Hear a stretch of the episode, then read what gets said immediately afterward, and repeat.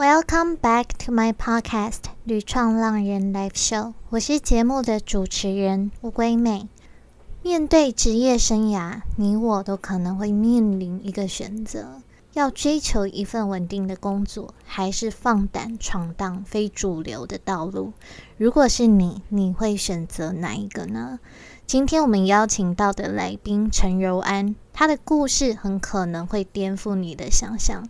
他在大四那一年就放弃了设计师稳定的工作，毅然决然展开到处旅行的生活。到现在，他不只是一位旅行插画家，同时也是《我没钱，所以边画画边旅行》这本书的作者。那在节目当中呢，柔安会和我们分享。他如何从边画画边旅行的旅途中蜕变，去挑战自己，奔向热情的故事？身为自由工作者，如何调整心态，克服对于收入不稳定的焦虑，实现吸引力法则的神奇经历，以及如何找到自己的定位与特色，为自己建立更多案源与好口碑的秘诀和经验？那在节目开始之前呢，我想要先阅读一位听众的留言。那这位听众是来自云林的孩子，他给节目五颗星，并且提到。第一次听乌龟妹的频道是第十四集《时间管理大师》，声音好听，聊天过程节奏很好，希望可以持续听到优质的内容，加油！好，我会继续加油，非常谢谢你的打气。那时间管理大师他看到这个留言也非常的开心。如果你有什么想法、建议或是鼓励，都非常欢迎你到 iTunes Store 或者是 Apple Podcasts 上面留言评分，我非常非常的感谢你。So if you're ready, fasten your seatbelt. Let's get started.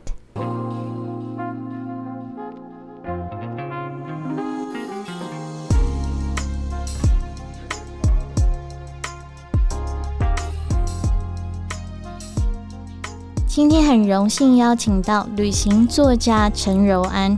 那他目前已经周游地图上的很多个地方，完成超过千幅的肖像。他不只靠着插画筹钱旅行，用画笔改变他自己的人生，更在一路上跟遇见的人们建立起生命的交流。到底是什么原因让他甘愿放弃稳定的工作，成为一位勇敢追梦的旅行插画家？而他的人生又如何因为画画而得到不一样的改变呢？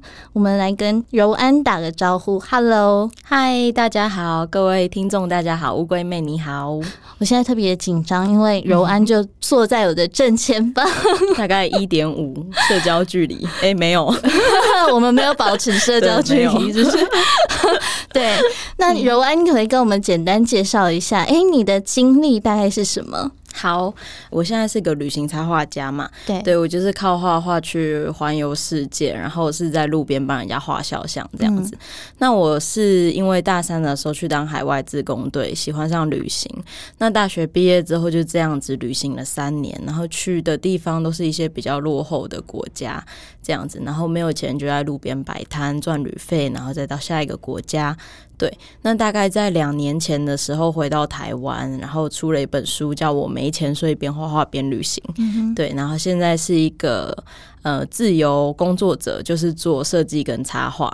对，所以等于你原本就是就读商业设计。对对对，只是很莫名其妙，可以用莫名其妙吗？对，莫名其妙。成为了旅行插画家，对我相信这一路以来，应该很多人告诉你，哇，柔安你真的好勇敢。嗯，对，大家第一个形容词就是勇敢。你自己本身在原本的人生当中。有规划过这一块吗？这应该是你完全意想不到的一个发展，是不是？完全没有。对啊，对啊，完全没有。嗯，那你会开启这样的人生经历，应该是从你大学到柬埔寨去当志工嘛？要回顾到那个时候，等于说你因为这样的经验，开启了你人生没有想过要走的道路。嗯，那就变成了一个插画家。你当时原本就对画画这件事情很有兴趣吗？有有有，我从小其实就蛮喜欢画画的。嗯嗯，可是后来就觉得，好像在国中的时候看到邻居的姐姐画画画的很好，然后我就觉得啊，自己画的好烂哦，我就不敢画了。对，然后直到高中的时候，要想说要念什么系嘛，科系，然后就想说，好吧，还是对画画比较有兴趣。对，所以是喜欢画画，但中间很长一段时间没有画了。OK，所以等于是你到那边就直接来实地演练，对对，还有大学的一些基础课程啦。OK，对啊对啊，嗯。但是我蛮好奇的一件事情是，你怎么会到柬埔寨去当志工，就直接到街上去画画画小像？因为就我自己本身也有当过国际志工，对。但我们就算是个人的计划，也是可能到一个营队里面跟一群外国人啊相处在一起，但你。的完全不是这样子，你的这个是非常实战的经验。嗯，为什么当初你会做出这样的选择，或者是说当初这个国际职工怎么会对于你有这样子的安排？哦，其实那个时候，因为我们的计划就是跟很多成年的柬埔寨当地的英文老师一起工作，嗯，对，所以那时候我去柬埔寨一个月的时间，对，那最后几天就快没有钱了嘛，然后就想要想一些方法来赚钱，对，然后就觉得啊，跟队友借钱好像有点太无聊了，好像可以做一些比较有趣的事情。对，因为那个时候的我，对我来说，去海外自工这个经验让我觉得。我好像很棒，就是我的小宇宙在爆发，我觉得我是无所不能这样子，这是第一个点。那第二个点是那时候刚好因为营队快结束了，所以那时候我就送给呃营队里面的每一个老师画画他们的肖像这样子。对，所以就是因为呃那当时刚好在画营队老师的肖像给他们当礼物，离别的礼物，然后就刚好又没钱，所以想说，哎，不然靠这个机会去路边摆摊试试看。嗯哼，所以契机是这样子。对，我怎么记得好像有一段是跟前男友有关，是不是？哦哦，你说哦，好，这故事真的很丢脸。就是那个时候，我喜欢我们系上的一个学长，嗯，对。然后那个学长他一开始应该也对我有好感吧，反正他后来就去旅行，嗯，然后他去旅行回来之后，他就跟我说：“哎，他不喜欢我了。”然后我就觉得很生气，我就觉得。差点要骂脏话，没关系，我们这边尽情开放。好好好，对，所以我就觉得很很不爽，然后我就发现，哎，他以前去当过海外自工，然后去柬埔寨，嗯，所以那个时候的我原本是一个废物大学生，就是呃，上课常常迟到，然后常常翘课，然后晚上常常夜冲夜唱，然后对未来呃没有什么想法，也没有什么理想这样子，对，而且我还是个超级大妈宝，就是其实我到现在的指甲都是我妈帮我剪的。对，大学的时候也是，所以就是一个很妈宝的人。对，然后那个时候就是因为这个学长，我就想说，好，他当过海外职工，那我也要去当，然后我要比他厉害这样子。然后我想说，那我要当队长，他那时候只是队员而已。反正那时候就抱着因为一个不甘心，所以就觉得好，我要试试看。对，所以就去报名了海外职工队，然后。所以我才说海外职工队这个经验，呃，改变我很多，是因为我以前真的是一个废物大学生，嗯，然后从来没有想过自己可以去国外看看，然后做一个可能有意义的事情。对对对，那你这样子回来以后，你妈妈有看到你的一些成长跟改变，或者是说她看在眼里这一切之后，她还是把剪指甲这件事情当成是一种可以跟你一种互动啊？嗯，对她有告诉你一些什么话吗？在你做完这些事情之后，其实老实说，从柬埔寨回来之后，我知道我一定是有一些改变，可是嗯。不知道到底变了什么，嗯，所以就好像是多了一项经历压在你的身上，可是它还没有融入你的身体里面，嗯，所以那个时候的我，连我自己都不觉得我有什么太大的成长，对，就只是多了一个可以说嘴的事情，所以我妈好像也没有对我有太不一样的期待或者是看法。对啊，但你说你是妈宝，你会觉得说你回来之后有变比较独立吗？你自己个人的感觉？哦，如果我在家的时候就还是妈宝，就是还是可以尽情 能享受就享受，物尽其用这样子。对，没有没有，我开玩笑的，妈不要生气。对，就是在家的时候就还是当妈宝。我现在指甲还是我妈剪的，可是我自己在。嗯，像我在台湾的时候，有时候会去旅行，或是去住别的城市的时候，那我就有办法可以打理很多自己的事情，这样子。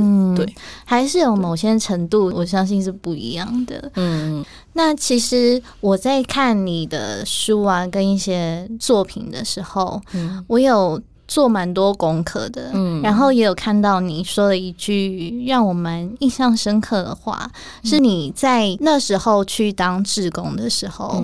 你在帮人家画肖像画，在这个过程当中，你突然发现，哎，原来街头贩卖它不只是一场交易，也可以是一场生命的交流。嗯嗯嗯。那当时到底是发生了什么样的事情，让你产生了这样子的感悟？嗯，那个时候，呃，我刚刚说到我去柬埔寨最后的时间，发现我快没钱了，嗯，所以我就上街去摆摊。那其实一开始在摆摊的，哦。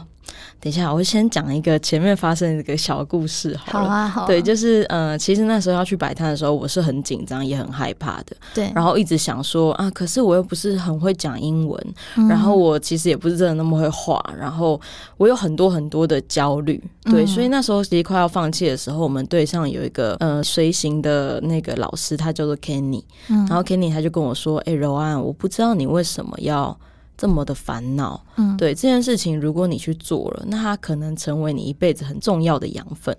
那如果失败了会怎么样嘛？他就说，失败了，你不过就损失半个小时而已。嗯，所以你因为这句话得到了很大的启发，对，决定要去了。对，我就觉得如果我去做了，可能也会有改变；但不去做了，也没有什么损失。的确是，对对，所以那时候我就去做，然后那时候我就拿着那个摊板嘛，然后那时候我摊板上面写一张画两美金，嗯，对，然后我就在街上兜售这样子，可是那时候都没有什么人要理我，就大家就说，哎，我没有钱，哎，我没有空，然后就我就很伤心，我就觉得他们都在就是。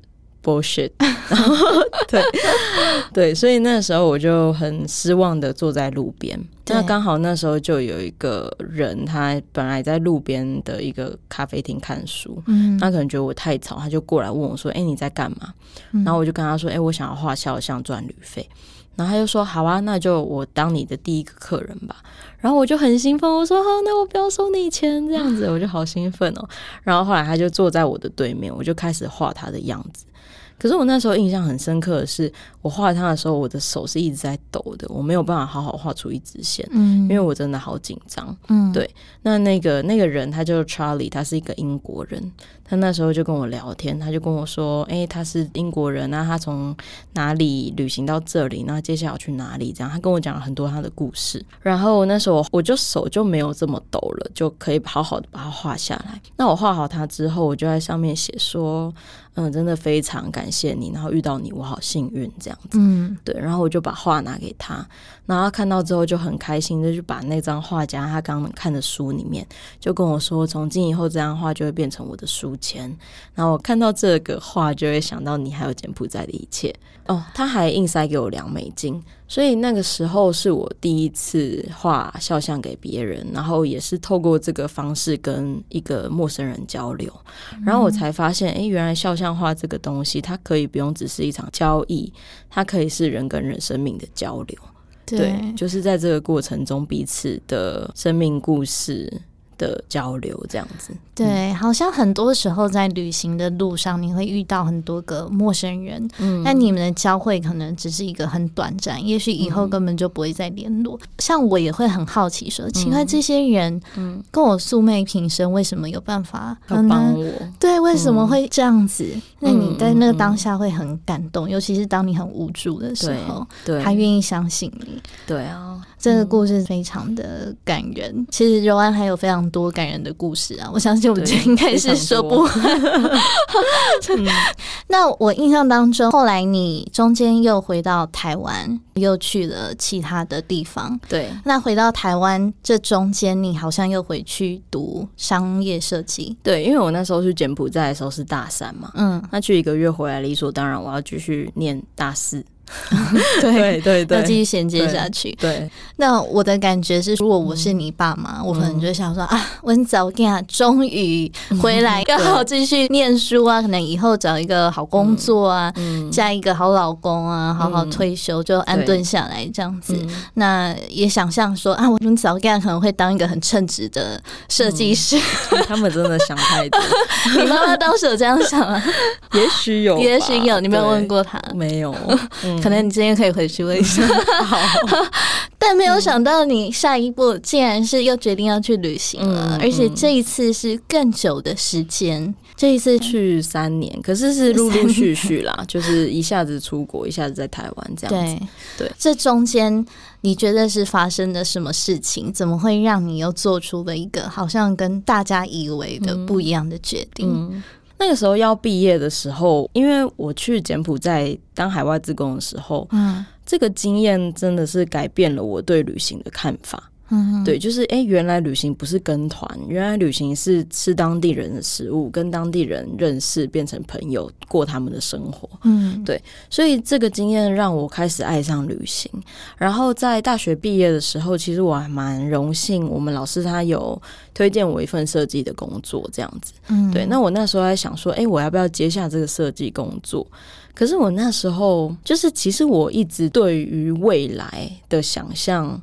就是已经被铺成好了，就觉得哎，一定是去工作，然后升迁，然后哎，找到一个另一半，结婚生小孩，就是就是好像未来已经被看到会发生什么事。即使我知道哎，会有幸福快乐的日子，也许我会有一些小确幸的发生，可是我看到的就是人生就是就是这样，人生跑马灯一下在前面，对对对。然后这个东西是我害怕的，这个东西是我。不愿意去直接的去接受的，对，所以那时候我就在想说，如果我不要工作，那我真的很想去旅行。对，那那时候刚好我就去了宜兰做一趟，就是想清楚未来要做什么的小旅行的时候，我就在宜兰的车站，然后看到一个很老的车站长，嗯，就他就跟每一个乘客都很开心的互动，很亲切，就问他们说：“哎，你给阿李贝克多维啊？”呃，你假爸爸这样子，对。然后我那时候就看了他，我就在想说，哎，他在一个充满悲欢离合的车站工作，那他可能看到了很多不一样的人的离别或是相聚的故事或是场景。然后我那时候就突然脑中就浮现了一句话，就是不用是个多厉害的人，但要是个有故事的人。嗯，对。然后我就全身被注满了力量的感觉，然后我就想说，好，那我要去旅行。冲，对，就冲，对，所以我就把那个工作推掉了，嗯。嗯，然后我就开始筹备下一段旅程，这样子。对，你的老师对于这件事情有没有跟你说，柔安啊，你要不要再想一下？他其实没有说什么，可是反倒是我跟老师说完我不要那份工作之后，踏出老师办公室的那一刻。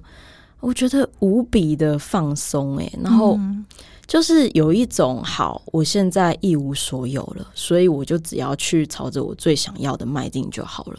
我觉得一无所有是一个很棒的力量，就是因为你什么都没有，所以你可以毫无牵挂的去做自己最想做的事情。哦，所以你那时候心里反而不是担忧跟焦虑，嗯，反而更多的是就是很期待，然后勇敢向前行。对，因为我没有什么好失去的，嗯，对，没有什么东西好失去的这种感觉，反而没有退路可以让你更直接的去追寻你想要的。对，你觉得对你来说这三年去闯一闯，嗯，就算没有得到什么也没关系。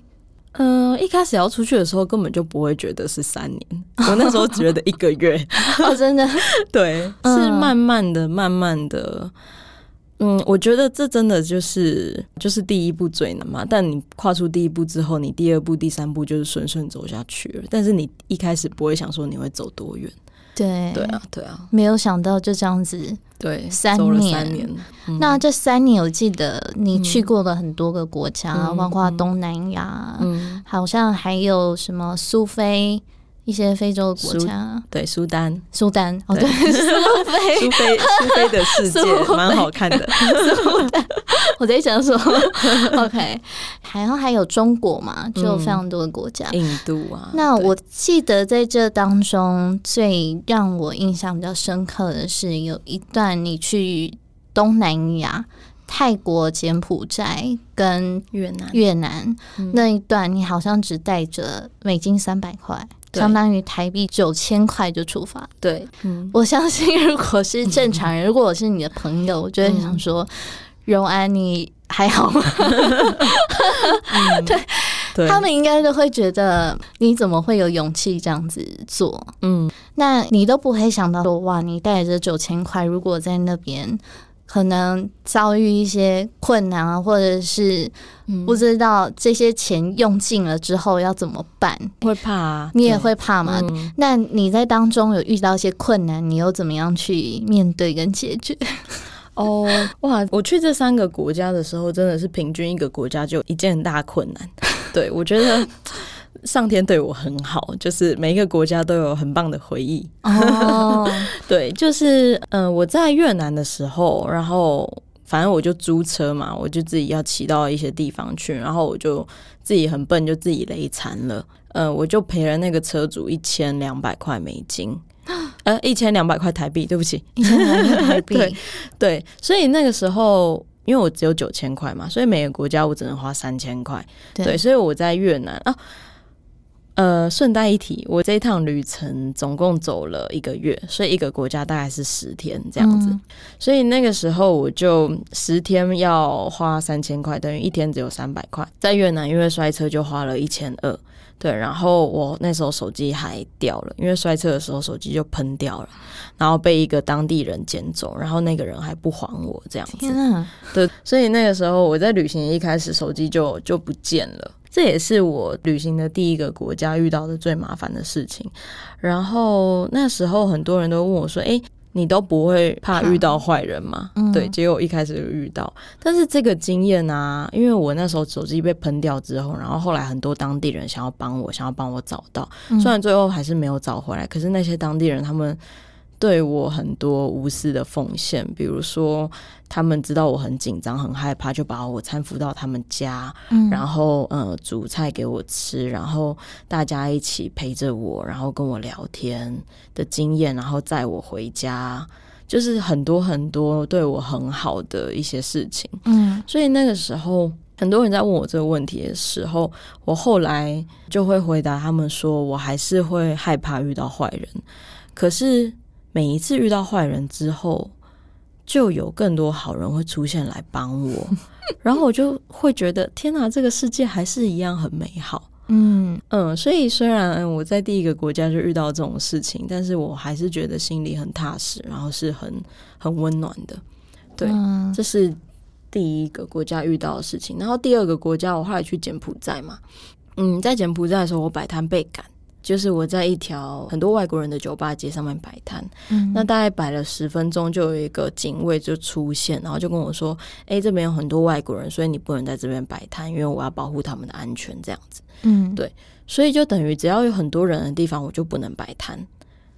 我蛮好奇，说，嗯，去国外摆摊，对，是不是要有一个合法的街头艺人的证照？这些，呃，每一个国家不太一样。那那时候我在我。呃，二零一五年还是一六年的时候，我去东南亚的时候，那个时候是 OK 的，在路边摆摊是 OK。现在好像有一些规定，嗯，但我有点不太确定。反正他就是要赶你走，就对对对，反正他就是要赶我走。然后，呃，那个时候我身上只剩下大概一千块美金，呃，不，一千块台币，我一直讲错，一千块台币。然后我要在那边待一个礼拜，嗯，对。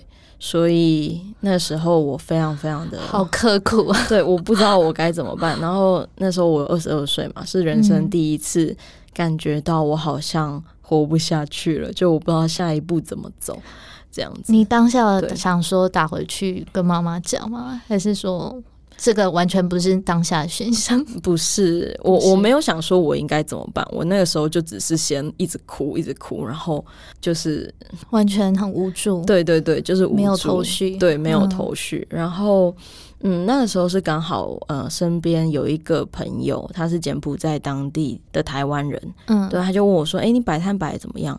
我就说：“哦，我被赶了，我现在不知道怎么办。”然后我那时候正在抱着枕头在床上哭，对，然后他就跟我说：“你要不要去试试看找那个酒吧，嗯，或者是找一些旅馆跟他们谈合作？”所以我那时候就突然，哎、你知道那种感觉，就像是原本 对，就是原本你要走的那条大路就是在施工，然后你不能过去，那旁边有一条小路，你不知道它会通往哪里，然后小小的、黑黑的、暗暗的，可是你只能走那里了。嗯，对，所以我那时候就从床上跳起来，然后我就走到一间酒吧去，我就问那个老板说：“哎、我可不可以在这里摆摊赚旅费？因为我没有钱，然后没有办法继续旅行。”那一开始那个老板他就跟我说：“So what？” 对，然后我就傻眼，我想完全没有同情你。对，我想说正常人不是应该要会帮助嘛？然后我那时候还很天真，对，然后我就跟他说：“好，如果你让我在这边摆摊，可能会有更多人围观，就是看我画画，因为以往都是这样。嗯，对，那可能会让你生意更好，你要不要试试看，赌一把？反正你也没差。”然后他就说：“好，那你每天下午几点到几点可以来这边摆摊？”他就因为这样被你说服。对对，对对对，然后这是我第一次跟陌生人交涉，我才知道，哎，原来可能要想一些让对方觉得有益的方法才有办法。嗯，对啊，对啊，对你也很勇敢。没办法，我那时候就是就是死鸭子上架，哎，对，是这么说的吗？哎，欸赶鸭子上架还是什么？赶鸭子上架，我忘记了。赶鸭子上 好，对，死鸭子好像不会上架。对，好，所以应该是死马当活马医啊，可能是这。样，对对对对对，死马当活马医，对，没错，说得好，不愧是主持人。好，所以哦，所以我后来就因为去酒吧摆摊，然后后来又去跟一些那个民宿谈合作，嗯。就是因为民宿都会有那个他们的拉比，就是大厅都会有，晚上大家都会在那边耍废划手机嘛。对，但其实大家也没事做，但又有钱，所以我就去那边大捞一笔这样子。所以真的是民宿其实超好赚的，对、哦，对，所以后来就赚够了旅费，然后再去第三个国家这样子。嗯，对。我们这一集得到一个提名，民宿很好对，赚，民宿很好赚，大家都是有钱人跑啊。去民宿，但要先会画画哦，对对对，没错没错，对，嗯，蛮有趣的。好方法。那你这一路走来，当然这个东西它是旅途中发生的一个故事啊，嗯，但对于很多人来说，像我以前还没有一个人去旅行的时候，当然也没有办法去想象啊，原来你在旅途上可能会遇到这么多你无法预期的事情，你各种事情都要自己去面对、自己去解决。那我们一般对旅行的概念就是哦，我去那边放松啊，我去那边充电，感到更自在、更舒服。这当然，我觉得也是旅行的其中一种。但是你说你的旅行是为了要让你自己 feel comfortable for everything，嗯，那我一开始就觉得，哎，奇怪，这个 comfortable 我们一般的定义是很舒服、很自在，嗯，但是你的 comfortable 好像跟我们一般大众的定义不太一样。嗯你可以跟我们解释一下，嗯这句话是什么意思？feel comfortable for everything，就是对任何事情都感觉到是舒适舒服的嘛。嗯对，所以我必须先把世界上很多很多的麻烦跟很多很多的苦难，我觉得讲苦难这个词可能有点太 over 了，嗯可是对我想不到更好的词，就是先把这些东西都经历过，那我就可以感到很 comfortable。因为这些事情都经历过，那很多很多日常中其他的麻烦，也许就不是麻烦，所以我才能感到自在。对嗯所以那个时候，其实我的旅行一直都是对我来说都是修行，这就是为什么我都会去一些比较落后的国家，嗯对，因为那边才会遇到很特别多的状况，然后我才有更多的反省跟一些体悟吧。对啊，嗯像是在非洲面对穷困的这个人的人性，他们可能就是贪婪，或者是嗯，对，有的没的。所以我的方法就是在旅行中感受各种不同极端的感受，嗯然后在感受这一些极端的感受中，让自己从一个很 down 或者是很嗨的情绪中回到平稳的状态。我知道这听起来很像是文言文，好，好像有点难理解。对我解释一下，极端的感受就很像是我常常会举这个例子，就是我之前在那个苏丹，苏丹是在埃及的下面的一个国家。对，呃，在非洲，我那时候在苏丹的时候，大概因为那边有很多的大家都不会讲英文，嗯，然后也没有什么游客，所以我在那边曾经大概有一个礼拜的时间没有跟任何一个人讲一句完整的句子。然后那个时候的我是极端的孤单的，极端的孤单。那我那时候感受到我的极端的孤单的时候，这时候我要去面对这个感受，我要去感受这个感受，我要让。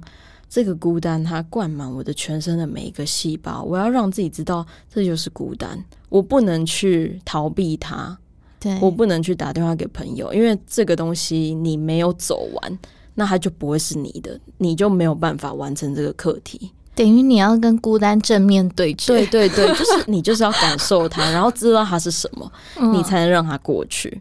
所以我就是这样子，然后呃，那那一个礼拜过去之后，我就慢慢慢慢感觉到我的心里从原本很荡，然后回归到一个平稳的状态。就是因为你已经知道它是什么了，你已经知道你要怎么跟他共处，呃，你才可以离开他，或者是你才可以把他请走。所以我一直在旅行中做的是这样的练习，就是极端的开心，极端的害怕，极端的。难过跟人分离什么之类的，像是孤单，你就发现啊，其实跟自己相处并没有想象中这么可怕。那这样子的时间是很必要的，或者是知道它到底有多可怕。嗯，对，就是感受这个可怕，就是接受每个状态。嗯哼，对，然后接受到一个完全的极致之后，你知道它是什么了。你就不会害怕了，就不会想逃避了。现在还有哪一种感觉是你想要去挑战的吗？或者是你觉得你还不够熟悉？交男朋友吧，恋爱的 感觉。对对对，已经很久没有了。啊，我们那个专线开放，一下开放报名。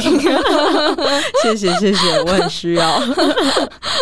对对，呃，但是老实说，我觉得虽然我。刻意让自己丢到这些状态去体验这些感受，可是有一个东西是我很害怕的，就是我爱的人的生离死别。哦，对，这个是是真的完全不想感受的。对，我对尽可能的，我相信在正常人没有人想感受这个部分。所以，对啊，我觉得这些东西是这是不一样的层次的。对，我应该可以理解啊。不过，如果是恋爱感觉，这个我觉得很可以了。对，我赶快来，Come on！对，在哪里有艳遇往哪里去。对对对。不过现在疫情的关系，可能没有办法去国外做，呃，国内看看有没有。国内我也接受，国内也可以接受。好，欢迎来报名。对，我们最后会有一个联络柔安的方式，大家记得。好。你想要开始边旅行边工作，成为数位游牧吗？还是你想要不受地点限制，打造自由工作或远距工作的生活吗？乌龟妹即将推出部落格游牧学院的课程，这个课程主要会协助你开始利用部落格结合热情，一步步踏上边旅行边工作的旅程。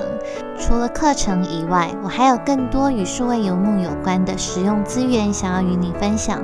如果你有兴趣，可以到下方的资讯栏订阅我的电子报，你就会收到最新的消息喽。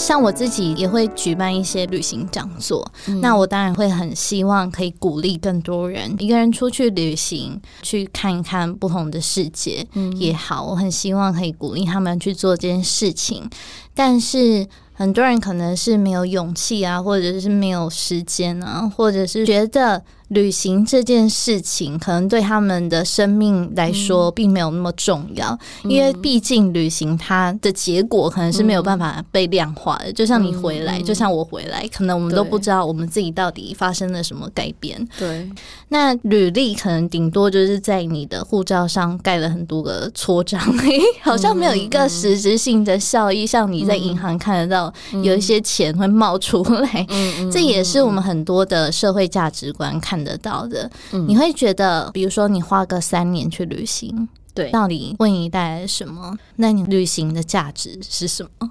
嗯嗯，这个问题我有看小抄，没有啊，因为我之前有写过这个的文章。嗯，其实我一直觉得旅行是日常生活的浓缩，就是可能我们日常生活有五天在工作，两天休息，或是去玩之类的，或是这两天已经被你前面的五天就是消耗到你只想休息之类的。对，所以旅行它对我来说是重复的，一直这两天。的事情，所以它是一个日常生活的浓缩。嗯哼，对，就是你会在这个过程中遇到大量的相遇、大量的分离，然后大量的选择和失去，大量的思考还有怀疑。那这些的经历都会让你更靠近自己，因为你在自己一个人的状况下，你没有办法什么事情都说随便，也没有办法有人帮你决定。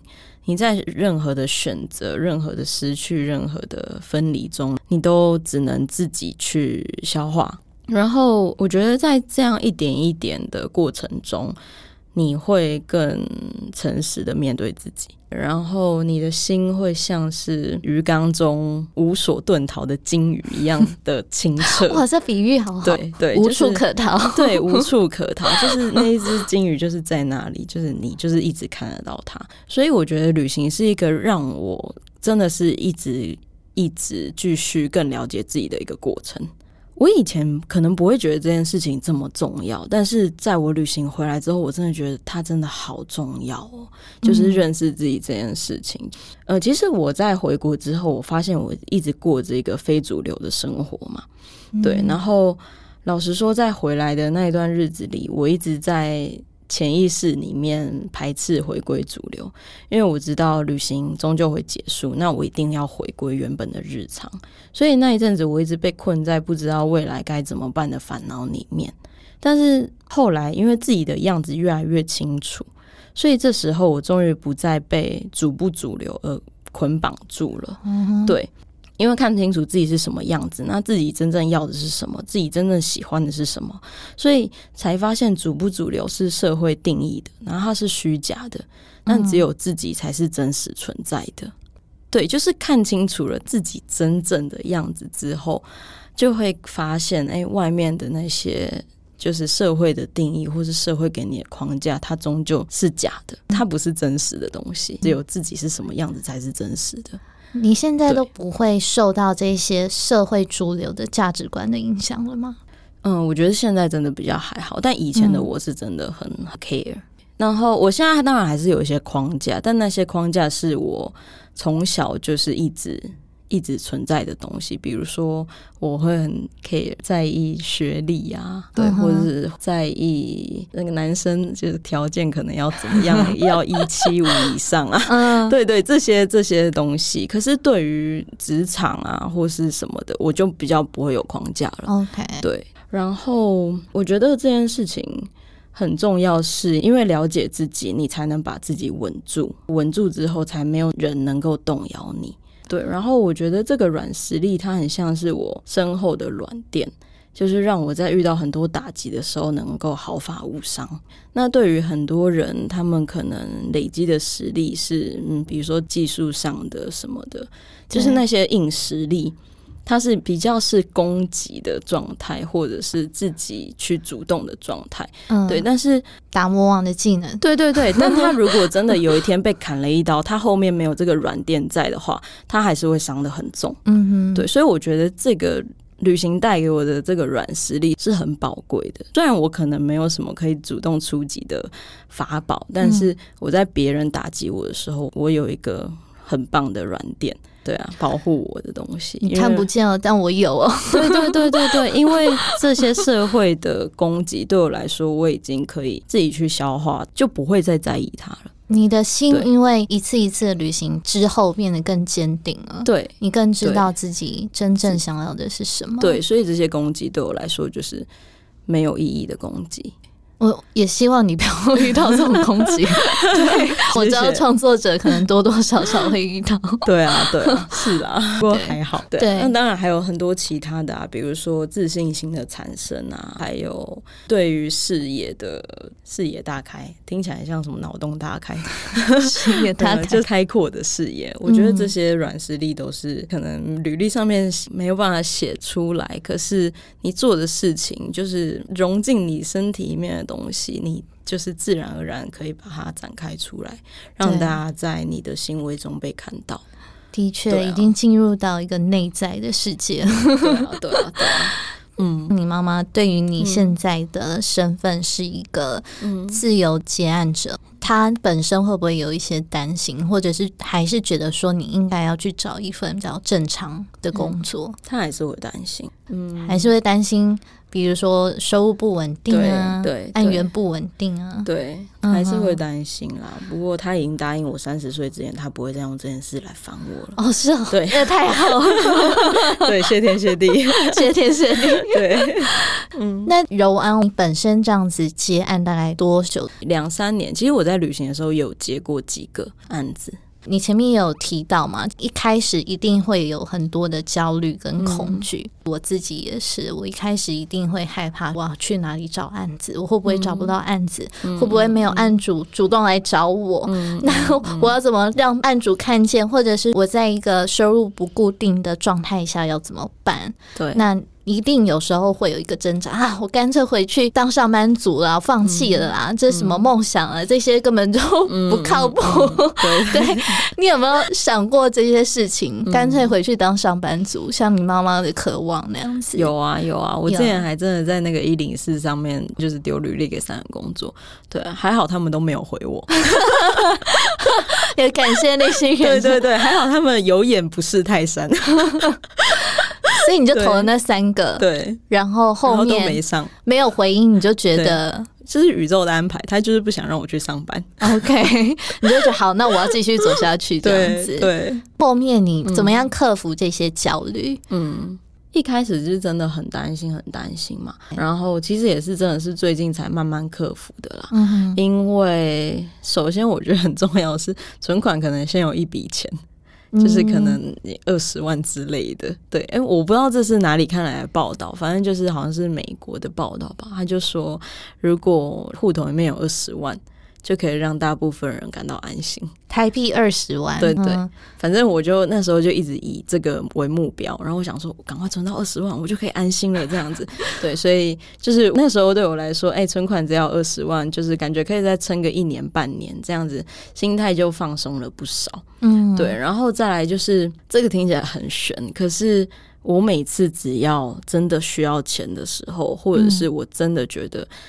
这样不行，我要找到案子的时候，就是我要需要案子的时候，案子就会出现。哇，对，就是你的吸引力很强，对对对，吸引力法则，这个真的是莫名其妙的厉害的。我每一次都会这样子对发生。哇，我我讲一个我觉得很夸张的，就是我那时候要去非洲之前，然后那时候呃存款大概只有七万块。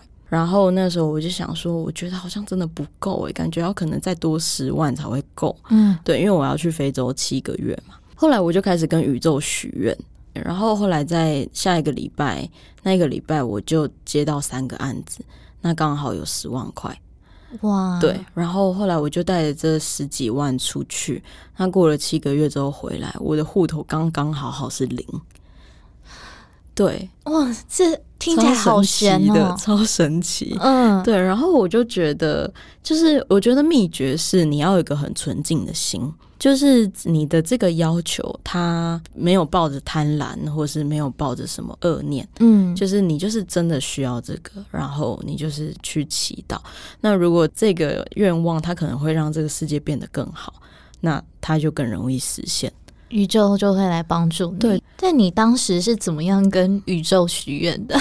我就是真的，就是闭上眼睛，然后我会呃让我的意念就是怎么说？我会感觉到自己的那个头顶上这一块，就是有一点点小震动这样子。哦，对，然后我不知道这是什么原理啦，反正我每次都是这样做。嗯对，然后跟他说话，跟宇宙说话，然后我就实现了。你觉得他有听见你的祈求？对，但吸引力法则就是说，你要先达到那个我相信会达到的状态，而不是一个呃很需要、很需要，嗯。等于是一个你是匮乏的状态，嗯这样子可能你就没有办法达到。嗯。你那时候就觉得你很相信你已经会达到那个状态。哦我啊天哪，你真的是门内汉，门内汉。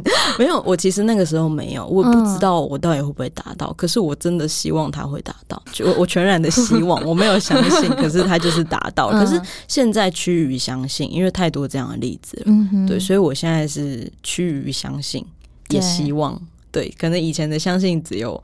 嗯，二十趴，现在有八十趴，就可能二十趴的意外这样子，对 对，哇，宇宙真的很不可思议。对啊，所以就是我现在就是靠着就存款可能有二十万，然后还有宇宙，对，嗯然后来过活，就是宇宙是我的帮手，对，要有一个预备金，对啊，对啊，然后不要有一个贪婪的心，好好的许愿。对对对。然后我其实，在做案子的时候啊，我会，嗯，我觉得我现在比较不一样是，以前可能就是客户觉得 OK，嗯。那我就会收手，我就会放了。嗯可是现在是客户觉得 OK 之后，我自己也要觉得是满意的。哦，对，所以嗯，我觉得后来，因为我现在接案子的心态是，这个东西我不是只是要赚钱，嗯这个东西我要可以放进我的作品集里面，然后所以我自己要看得顺眼、看得满意，我才敢放嘛，不然我就会觉得我做这个作品只是拿到钱啊，我不能放进作品集，不就浪费嘛？嗯，对，所以我一定会做到自己是满意的，然后我觉得这个心态有感动到人，哦，你全力以赴，对然后你的目的不是着重在利益那一块。，对，我把它当自己的东西来做。的确，这个心态的部分很重要。哇，柔安不知嗯不觉就给我们提供了三个。很重要的要素，嗯，对，尤其是那个宇宙法则，让我觉得好神奇，嗯，对啊，我自己到现在也觉得屡试不爽。嗯对啊，真的，那我们刚刚提到的部分，心态要调整好。嗯像你自己出书那时候，一看就非常明显，你是一个个人特色非常鲜明的作者。嗯嗯我觉得你可能在那时候到街头去画画的时候，更找到自己的风格是什么。但是在现在的社会，可能很多人还是找不到自己的定位，不知道自己的特色在哪里。嗯这对于自由工作者要接案来说，会是一个很大的 weakness。嗯那我有发现你自己在塑造你的特色的时候，你会再画一个肖像，然后你会在上面写两句话。嗯嗯嗯，你是怎么会有这个 idea？哦，我觉得首先就是。不能想要找到自己的风格，就是首先就是真的是感受你自己要画什么样的东西。我那个时候其实我也没有想说，啊，这是我的风格，所以我要写一句话这样子。嗯我那时候就只是想说，哎、我希望我的这一张肖像画，它不只是一张肖像画，我希望它可以带给别人一些力量，然后带给别人一些温暖。嗯我希望它是贴在墙壁上的时候，让人看到是心情好的。所以你是从对方的感受出发，对，然后还有我想要给什么嗯给对方。什么样的价值？对对对对对，所以这个东西，对啊，我觉得，嗯，就是做久了就变成自己的风格了。嗯对啊，我觉得风格这个东西，它其实就是一直一直做，一直一直做，然后你就会掌握到 SOP，、嗯然后一直在做这个 SOP，它就变成你的风格。对，像很多人可能会一开始用模仿的，嗯，我再嗯慢慢摸索出，嗯哎、我嗯自己的可能是怎么样的。对，我觉得可以，但是，嗯，哦，我想到有一个方法，之前有一个业主他教我的，嗯。就是你可以画一个 X 轴、Y 轴，然后一边可能写上，就拿插画来比喻好了，嗯。就可能诶颜色是鲜艳跟比较回接，嗯然后另外一个呃 Y 轴可能是就是童趣或者是写实之类的，对，然后后你就找很多很多很多很多的插画。嗯对对，然后你就把它放在这个轴上面，看它会放在哪里。嗯，对，然后你就把它整个排好之后，那可能至少要找个五十幅之类的吧，贴上去之后，然后你再看你自己喜欢的是哪一个区间，嗯，对，然后也许这就是你喜欢的风格了，对，对你就会知道，哎，这个区间就是我喜欢的，然后你再去研究这个区间你找到的那些插画家他们是谁，对，去大量看他们的作品之类的，慢慢的从他们身上吸取养分。但是我觉得这是比较硬的方法，就是真的要找到风格的方法。对，但是我其实觉得风格真的就在自己身上，就是感受自己，不要一直刻意往外寻找，对对对，往内寻求，对对对对对，嗯哼，对，感受自己，或是你是这样子感觉出来的。嗯，肖像画我会觉得是真的有我的风格啦。不过插画的部分，我觉得我还画的不够多。嗯，我还在寻找当中，还在寻找当中。可是以前会很急啦，但是现在就知道它就在我身上，所以我如果太急，我会找不到。这个好像真的不能急的，对。但你自己对于上面的话，你好像累积一个 百宝袋，像哆啦 A 梦一样。对对对对，百宝袋没错，这比喻真好。对啊，嗯，就是我通常会跟客人聊天嘛，然后透过跟客人聊天的内容，会写一句话送给他们这样子。嗯，那那一句话，我有一本书叫 Power Book。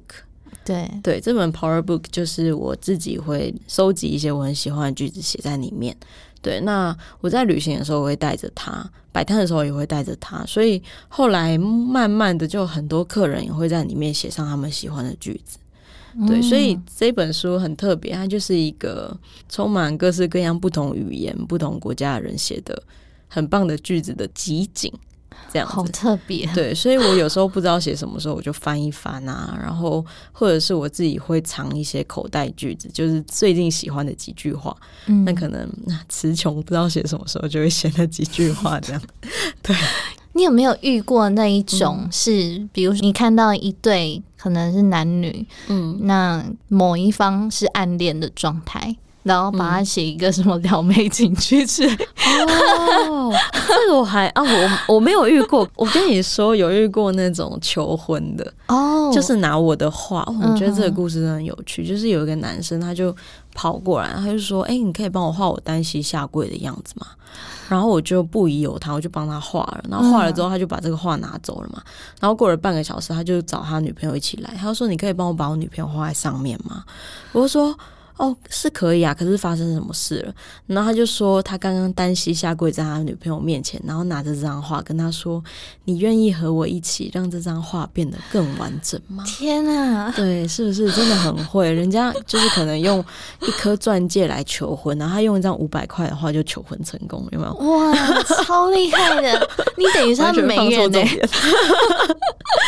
所以他真的成功靠那张画。对啊，对啊，所以我就帮他女朋友也画在上。面，然后上面就写一下祝福的话，这样子。这是在你在旅行当中发生的事。呃，这是在台湾。哦，这是在台湾。对对对。哦，没有想到台湾的男生怎么会？对，真的可以学起来。大家要求婚，赶快来找我订话。现在你的接案管道是怎么样？就是粉砖，我没钱，所以边画边旅行的粉砖有在接，然后 IG 也有在接。嗯，对，就是。嗯，大家可能都不太知道，因为我平常没有发出什么讯息。可是有人私讯问我，我就会接这样子，就给我照片，然后还有想要写的句子就可以了。嗯，对。但是因为这是线上接话的部分了，然后当我自己去摆摊的时候，当我有机会可以跟人面对面的时候，我就会自己写句子给他们。对，这是线上跟线现场的对差别。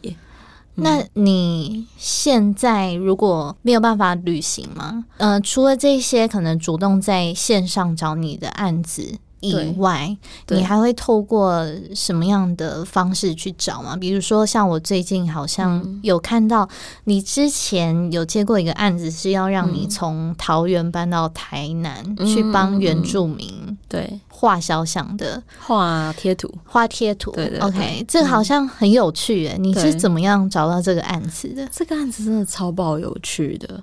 我先讲一下这个案子，就是我去台南帮那个希拉雅族，他们是一支。是平埔族，对对希拉雅族画他们的族语的贴图，嗯对，本身是非常非常有意义的事情，就是呃把这个贴图，然后写上他们的族语，嗯然后让他们的族人可以用这个贴图来学他们的族语，对，然后让主语生活化。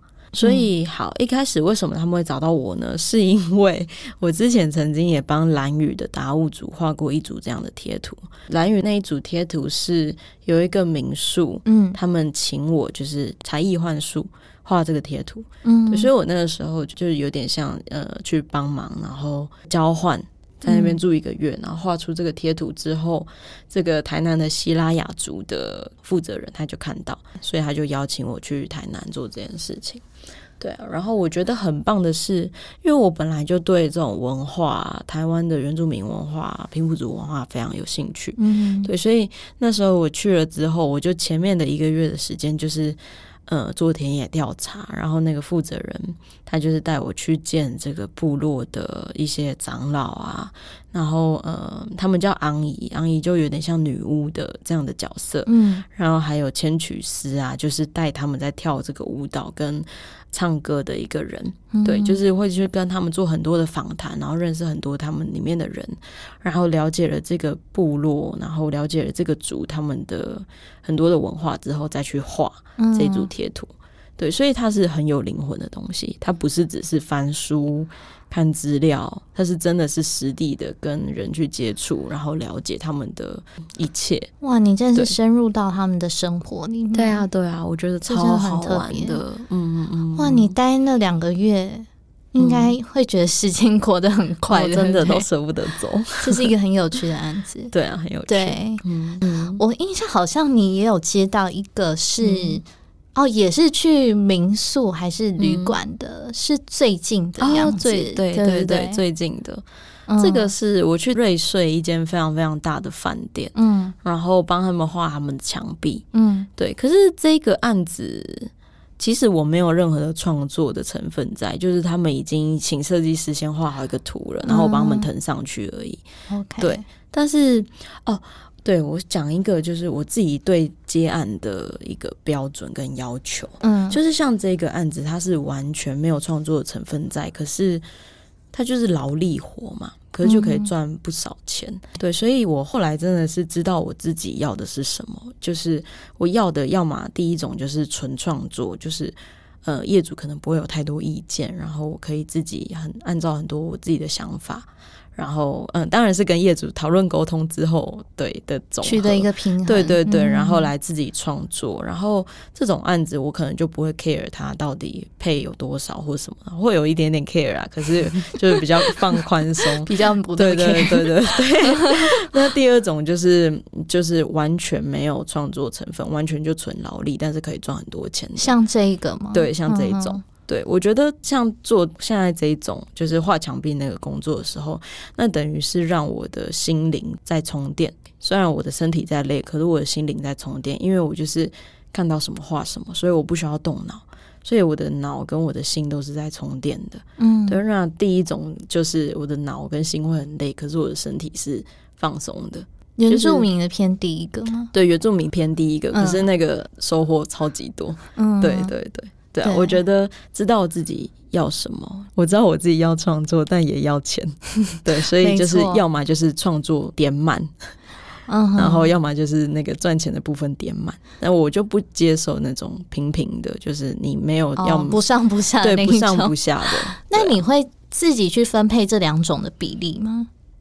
嗯，我自己还是来了你就就来了，我就我就评估。OK，对。反正宇宙给你什么，你觉得 OK，我就接这样子。对啊，对啊。嗯，嗯。所以我觉得在这当中，我发现别人会注意到你，还有一个很重要的原因是你要去建立一个好的口碑，嗯，让人脉跟人脉之间一个连接，对。然后你可能有办法再接到另外一个案子，嗯获得不一样的机会。嗯嗯，这对于自由工作者来说，也是一个很重要的一环。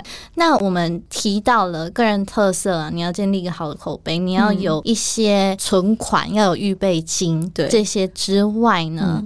很多人，我相信可能也会想要跟柔安一样，当个旅行插画家，嗯边旅行边工作。其实这也是其中一个方法。那如果要像你这样子做到建立好口碑，把自己的特色啊让别人看见，你觉得要怎么做？我觉得有一个很重要的事情，就是你不要去害怕展现自我。嗯，应该说你的本身的技术层面至少要有六十分嘛。对，对，就是不能太差，至少要及格。然后再来，我觉得很重要的是想办法让别人喜欢你，就是想办法让别人喜欢你。像那酒吧的老板吗？那个 那个他是喜欢你？那个他是喜欢我可以帮他带人来，但是我后来在旅行中接到很多很多的帮助，就是因为很多人他们很喜欢我。哦，对，这样讲好像有点自恋，可是我的意思是说，就是你的那个亲和力，或者是像其实最近我在粉砖上面有发一个，就是我在写我跟某一段艳遇的故事，嗯对，然后就有一个朋友他问我说：“哎、柔安，你怎么都有办法敢写这么私密的东西？”然后就是那个人说：“他说我自己写东西的时候，我都会紧张，说这个东西是不是不要写比较好？”嗯，对那我以前也会有这样的烦恼跟担心，可是我现在觉得，你只有把最真实的自己呈现出来，当然这个真实的自己是你要喜欢的，嗯。把你真实的自己呈现出来的时候，那个东西才是会有温度的，那别人才有办法被感染。这东西才是有灵魂的，所以这就很像是那个为什么 YouTuber 会这么受欢迎，跟明星的差别，因为明星就是有距离感的嘛，对。那，YouTuber 就是就是很亲民，很像朋友这样子。嗯。对，然后当业主他可以感觉到你是怎么样的人，对，然后他们是喜欢你的，对，那你的作品可能六十分、七十分，诶，他们也。会比较容易，我那个我不能确定，对，会比较容易发案子给你。我自己的方法是用我的粉砖嘛，我粉砖就是平台啊，所以就是我自己会打一些我自己的想法的文章，然后偶尔会放一些作品上去，嗯对，就是案件分享。所以说，就是呃，大家在看这些东西的时候，就是把我自己的样子跟这个作品连在一起。对，对，所以大家诶，如果通常有这个想要发案的需求，可能就会想到我这样子。对，因为他们长期都有在看我的东西。我觉得若安是一个有温度的人之外，可能也很喜欢你的作品，这些全部都可以连接在一起。对对对，嗯，谢谢。所以的确，因为我我就发现我对太快了，就很像很很自由。不会不会不太会，完全不会。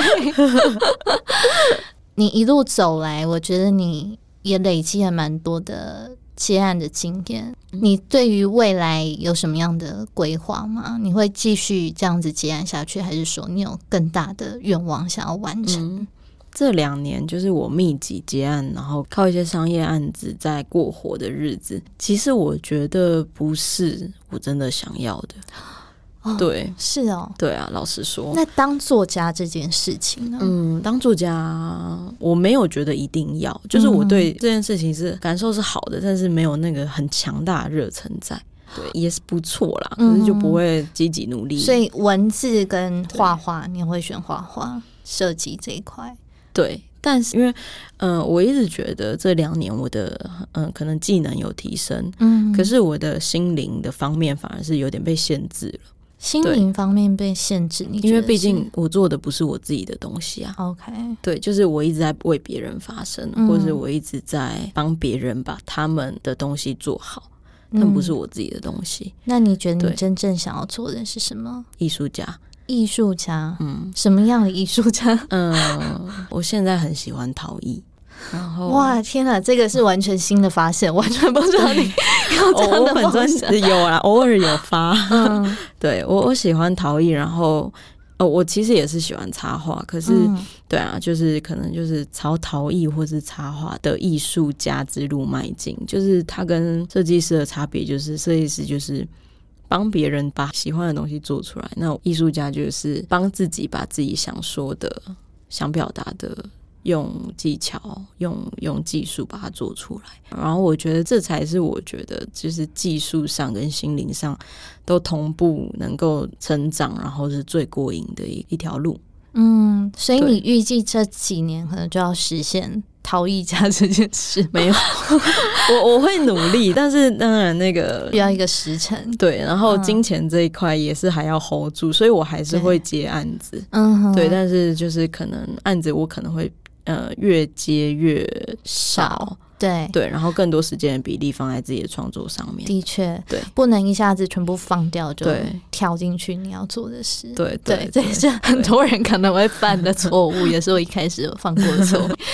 那你会觉得你自己的人生哲学是什么？哦，有一个人生哲学叫做阶梯理论，嗯，所以我自己。发明的 哇，好特别！阶梯理论就是因为这也算是亲身的经历啦。就是小时候看到那种哎可以去环游世界的人，就觉得哇，他们好厉害哦。可是后来哎，我自己也办到了，然后我发现其实环游世界没有这么难，就是一步一步的去做。阶梯理论其实就是说，那些你看起来很高很远的人，他其实都是一阶一阶慢慢爬上去的。嗯，然后。阶梯就在我们每个人的脚下。嗯，我举一个例子好了。我以前就是一直都很想要去看非洲动物大迁徙。然后我每次看那种旅行社的广告，动辄十几万，我想说，哇靠，我可能要下辈子才能去了。对，然后后来就是直到我真的飞到非洲去之后，我飞到肯亚去，嗯，当然中间有转了不少次机啦。然后真的到肯亚当地之后呢，我去看那个他们的行程，三百美金就三天两夜。其实才两百八美金，所以大概不到一万块，对，九千块就可以完成动物大迁徙这件事情。然后我才发现，真的很多事情都是你一开始你在台湾的时候觉得很遥远，可是当你慢慢的一步一步，比如说我的步骤是先飞到。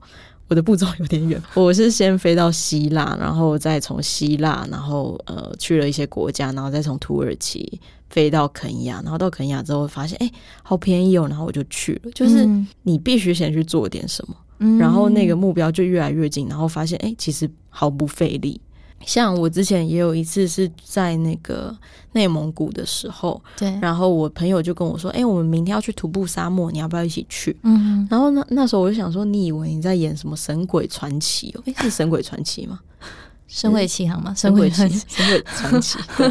但是我就觉得这这这么听起来这么荒谬的事情，他竟然跟我说他明天就要去这样子。嗯然后他就说其实很简单，然后他就带我去，他就带我去超市。然后我们就买了很多火腿肠啊、水啊、小黄瓜，然后睡袋这样子。嗯，对。然后我们隔天就真的到了沙漠，我们就呃先把那个离线地图下载好。嗯，对。然后就一步一步走，然后累了就休息，呃，渴了就吃小黄瓜，啊，饿了就吃火腿肠。那晚上想睡了就找一个沙漠谷地在那边搭帐篷，然后生萤火，然后泡泡面。然后过了三天之后，我们就走出了这个沙漠。然后我才发现，哎，那个原本听起来很遥远的目标，但其实就是一个步骤一个步骤。你先去超市买，然后先下载离线地图，然后先走进去，一步一步慢慢走，然后你就完成了。所以我觉得阶梯理论真的是我的人生哲学，就是那些看起来很遥远的事情，你去做了之后就。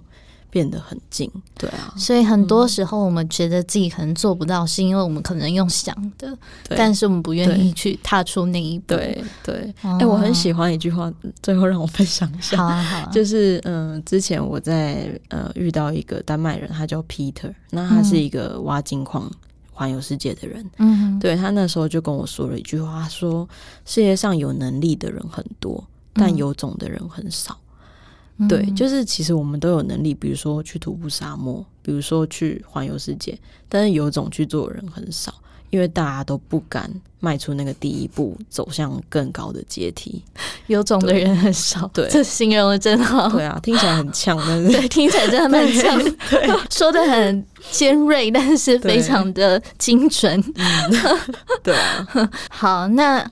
最后呢，如果说听众想要找到柔安的话，要去哪里跟你联系？哦，我有一个粉丝专业叫做“我没钱，所以边画画边旅行”。嗯，然后通常打“我没钱”就会出现了，因为很少。少人用那么卑微的名字。对，然后我还有一个 Instagram 叫做呃 Roan Chen，就是 R O A N N 底线 C H E N。对，然后还有我的书叫做《我没钱，所以边画画边旅行》，大家可以去买书，认识更完整的我。在博客来那些对都有买到。OK，好，今天非常谢谢柔安的莅临。那如果你也想要挑战自己，成为不一样的自己，我觉得就像柔安说的，你要先踏出第一步。那当然，踏出第一步不是代表你要无所畏惧，而是你要带着信心去面对恐惧跟挑战，让全世界都成为自己的舒适圈。那今天非常谢谢柔安的分享，我们下次再见，拜拜，谢谢大家。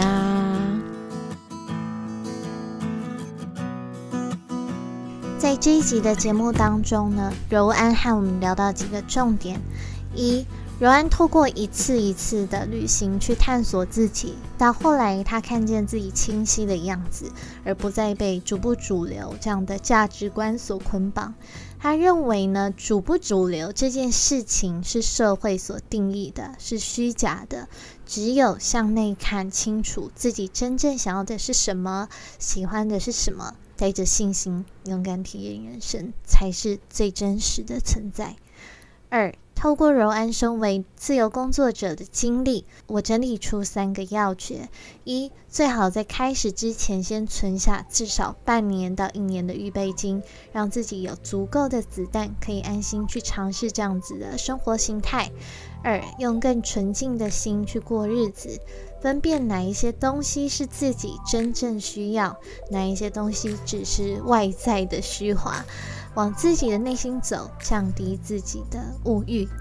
第三个呢，是好好自律的过好生活，并且享受当下，不要太过烦恼未来，不要有强迫症，全力以赴，尽力做好自己能做的事情。